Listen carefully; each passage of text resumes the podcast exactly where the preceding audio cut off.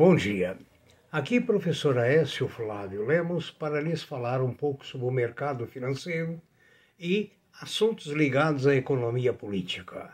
Sou formado em diversas áreas, embora esteja certo de que nada sei.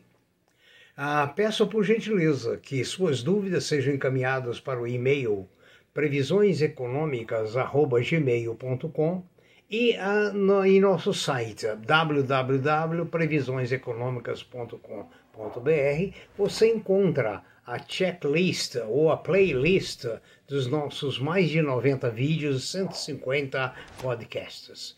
Esse material serve para orientá-lo embora modestamente, nas suas atividades econômicas. Como sempre, aconselho que você veja os diversos analistas que estão dentro dos vídeos do YouTube, que são muito úteis para que você sempre forme a ideia de como está o mercado hoje. Quanto mais ideias, quanto mais pluralidade de informações, maior as possibilidades de você ganhar o seu dinheiro.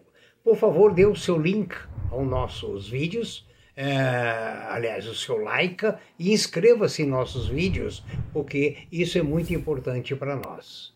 Obrigado por enquanto e lembre-se sempre de que prudência, caldo de galinha, calma e modéstia no, no, nos ganhos nunca prejudicou ninguém. Nesse vídeo de hoje vamos falar sobre o mercado financeiro. Me perguntaram o que é tapering. T-A-P-E-R R-I-N-G, tapering. O que é tapering? No caso do Fed, do Federal Reserve Bank dos Estados Unidos. Tapering é uma técnica usada pelo Banco Central americano de injetar dinheiro no mercado para que haja muita liquidez e a economia retome após ou durante as crises provenientes da Covid. Então ele faz uma compra mensal de 120 bilhões de títulos da dívida, tira o título e joga o dinheiro no mercado para facilitar então a liquidez. Agora ele fala que vai parar com essa política, né? ou seja, quanto mais ele empurra com a barriga, maior é o risco de inflação, maior é o risco de bolha. Apesar de que a taxa de juros próxima de zero inibe parcialmente o crescimento da inflação.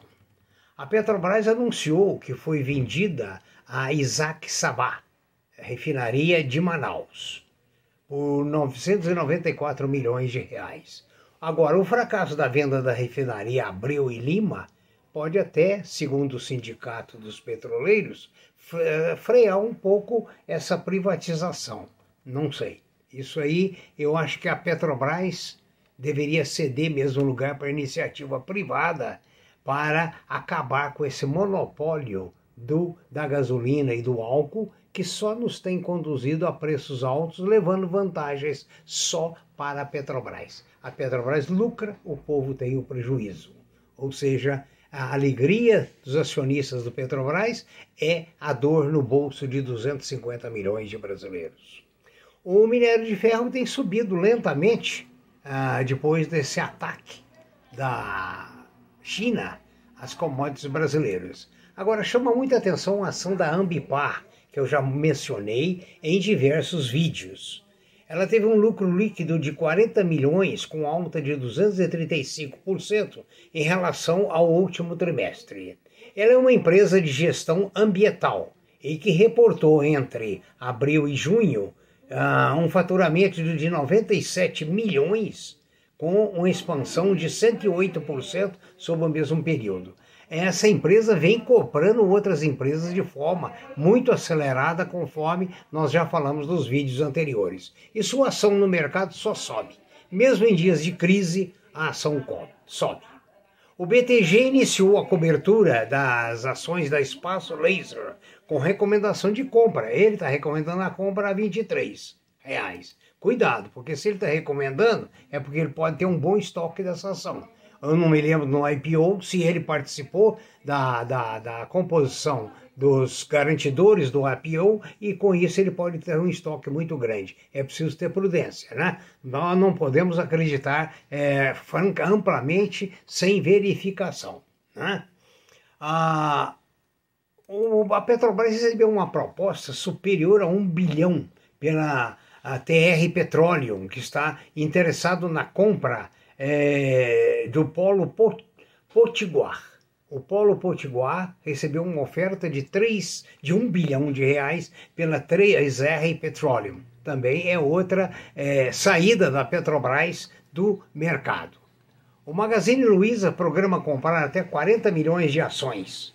O prazo do programa será 18 meses, a partir do, deste mês e até 25 de fevereiro de 2023. Medidas como essa das empresas visam dar uma noção maior de demanda de papel, fazendo com que o papel suba e o acionista tenha mais confiança no papel. Ou seja, é um papel hoje em baixa devido à concorrência dentro do marketing comum brasileiro, ou seja, lojas americanas, Amazon.com, Magazine Luiza, loja Casas Bahia e etc. Com isso, é necessário é, lançar mão de todas as armas para manter o preço da ação atrativo.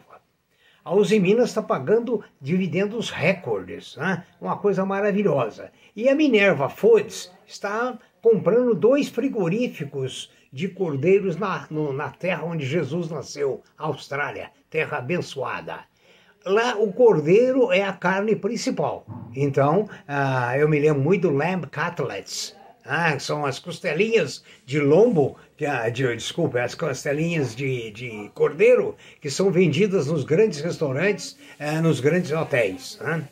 E o Magazine Luiza incorporou a aprovação de, da compra de 1 milhão e 400 mil ações da Cabum, empresa de comércio eletrônico adquirida em julho próximo passado. A AFYA, grupo educacional focado em cursos de medicina, registrou no segundo trimestre um lucro líquido de 22 milhões, queda todavia de 65% devido à pandemia e à própria economia. Afinal de contas, cursar a faculdade de medicina particular exige um cacife em custo de um custo no mínimo de 10 mil reais diários. Muito obrigado por assistirem nossos vídeos e nos ouvir. Deixe seu like, por gentileza comente, compartilhe e inscreva-se. Um ótimo dia para você, bons investimentos, muita saúde, muita paz.